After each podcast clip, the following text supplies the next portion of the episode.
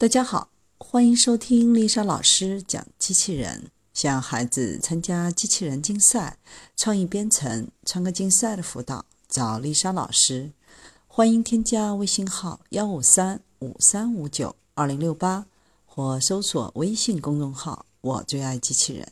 今天丽莎老师给大家分享的是：机器人终于学会自己叠衣服了。如果我们要锻炼一个人类小孩最基本的运动智力，比如抓、握、抬、举，或者是叠被子、叠衣服这样的家务活，几乎是不需要指导的。很多时候，只要把孩子放置在日常生活情景中，让他与周围的环境和物体互动，大多数就能在玩耍中自动掌握判断空间、重力和协调的能力。与之相比，机器人就比较娇生惯养了。目前，绝大多数机器人都无法自我适应和从对复杂的环境中学习通用的运动能力，这就带来一个难题：机器人只能很笨拙地完成一些程序员率先编程好的动作，并且是用单一的物体来完成单一的技能。这个特定的任务和道具就是它的全世界。比如会递杯子就不会叠被子，这意味着我们可能要设计成千上万种机器人，只为了应对某一种具体任务。这实在有点蠢。不过，要让机器人学会自主感知世界，并根据环境变化做出相应的动作，那可是个大工程。最近，伯克利大学研究了一种新的算法。基于视觉模型的强化学习，让全能机器人成为可能。换句话说，原本属于人类的原运动智力有望在机器人身上打开。当机器人具有了掌握一般性技能，并把其内化为经验的能力，能够灵活地执行多种同类任务，不需要每次都重新学习或者编程。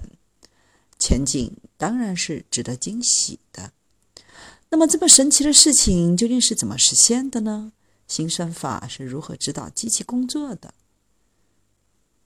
简要的来说，这个算法可以通过预测，使用没有标签的感官数据集，让机器自主学习大量多样化的图像，进而，在完成任务时更灵活的预测和判断。这样，它就能够执行在各种不同的物体上执行不同的任务，而不需要针对每个对象或者每个任务重新学习一次。在伯克利大学的研究人员中，他们认为能够在单一模式下获得这种通用型运动能力是智力的一个基本体现。那么，这种方法是如何指导机器人完成工作的呢？首先，研究人员为机器人制作一个庞大而丰富多彩的数据集，不局限于某一个物体或某一项技能。然后为机器人装上能够感知图像像素、视觉、手臂位置、自我感觉和发送电击指令动作的各种传感器。完成这些准备工作之后，就让机器人在资源库中自主收集数据和学习。并且分时进行共享。由于机器人可以分享彼此的感觉和数据，这就使其掌握了预测接下来手臂移动路线的能力，从而使得动作的运动范围具备了更大的伸缩弹性，以完成操作不同类型物体的多样任务。比如，他们让一台机器完成了移动苹果这样的刚性物体，以及折叠衣服这样的柔性物体，机器人都表现得还不错。而且，即使面对以前没有见过的目标，虽然做出的预测并非和人类一样十全十美，但仍然可以有效地完成指定任务。比如，研究人员给出的任务是把苹果放到盘子中。机器人先做出计划，然后再执行。算法模型在想法上绝对是别具一格。一直以来，基于预期结果来规划行动路线，并根据不同的步骤和观察状态来实施迭代和改进计划，是人类应对复杂世界意外的独特技能。如今，机器人也有望学会这样的高智力游戏，在应用性上带来的改变，实在是令人太心动了。重建机器效率的坐标系，新模型的应用场景。现实环境是复杂多样的，提高机器人对环境的适应能力，让任务执行更加灵活。新算法确实给机器人的应用带来了极大的想象空间。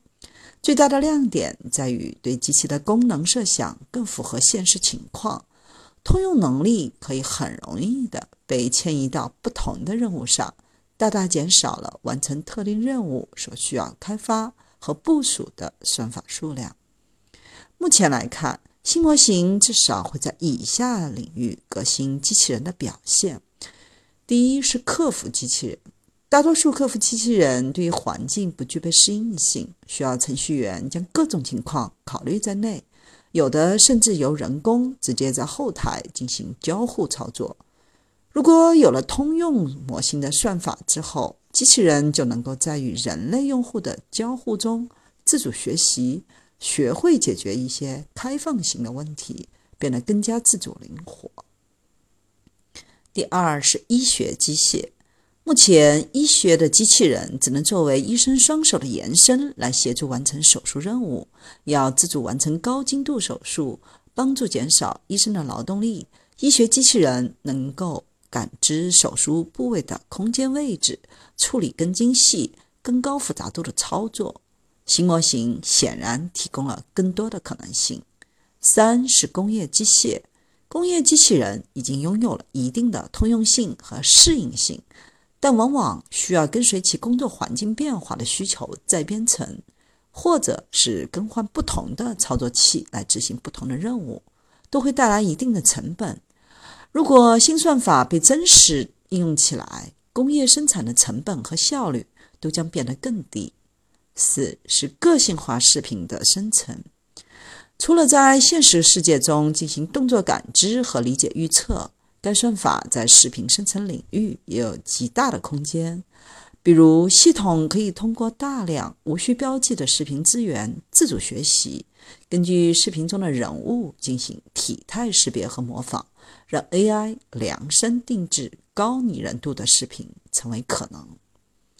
掌握通用技能的机器应用还有很多，其背后的商业前景十分广阔。毕竟，效率才是人类发明机器的初衷。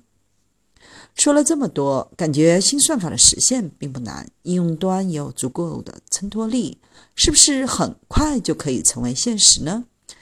目前来看，在摘桃子之前，该算法还有一些特殊的限制，可能会使其在实际应用中受阻。一是需要的训练数据量很大，机器做出实际可执行的操作预测，完全依赖于庞大多元化的数据集。为了让机器人能够根据预测先前针的运动分布来想象和模拟接下来的像素运动，研究人员引入了五十九万个机器人交互的数据集，进行大规模自监督学习。如何在成本控制下获取庞大优质的数据资源，恐怕会成为算法落地的头号门槛。二是无监督学习带来的一系列问题，比如由于训练数据完全没有标签和奖励机制，如何保证机器人能够理解并接受指定任务，再以结果导向展开行动，在现实层面有很多未知性。伯克利大学的解决方案是设置一个自我监督算法，让机器人保持对目标的兴趣，持续跟踪并不断从事，直至成功。但是否能够稳定输出，还需要更多的研究。再比如，无监督下机器做出的预测都是人类无法用自主经验来解释的，有可能并不是最优的传输方案，还有可能因为黑箱带来不可预知的风险。当然，我们也还不能理解自己的原智力是如何运作的时候，又如何保证可以将机器的原智力控制得很好呢？总而言之，算法虽然很令人惊喜，但也并非完美。想象很美好，实用性也不差，但从实验室到商业场景之间，还有很长的一段路要走。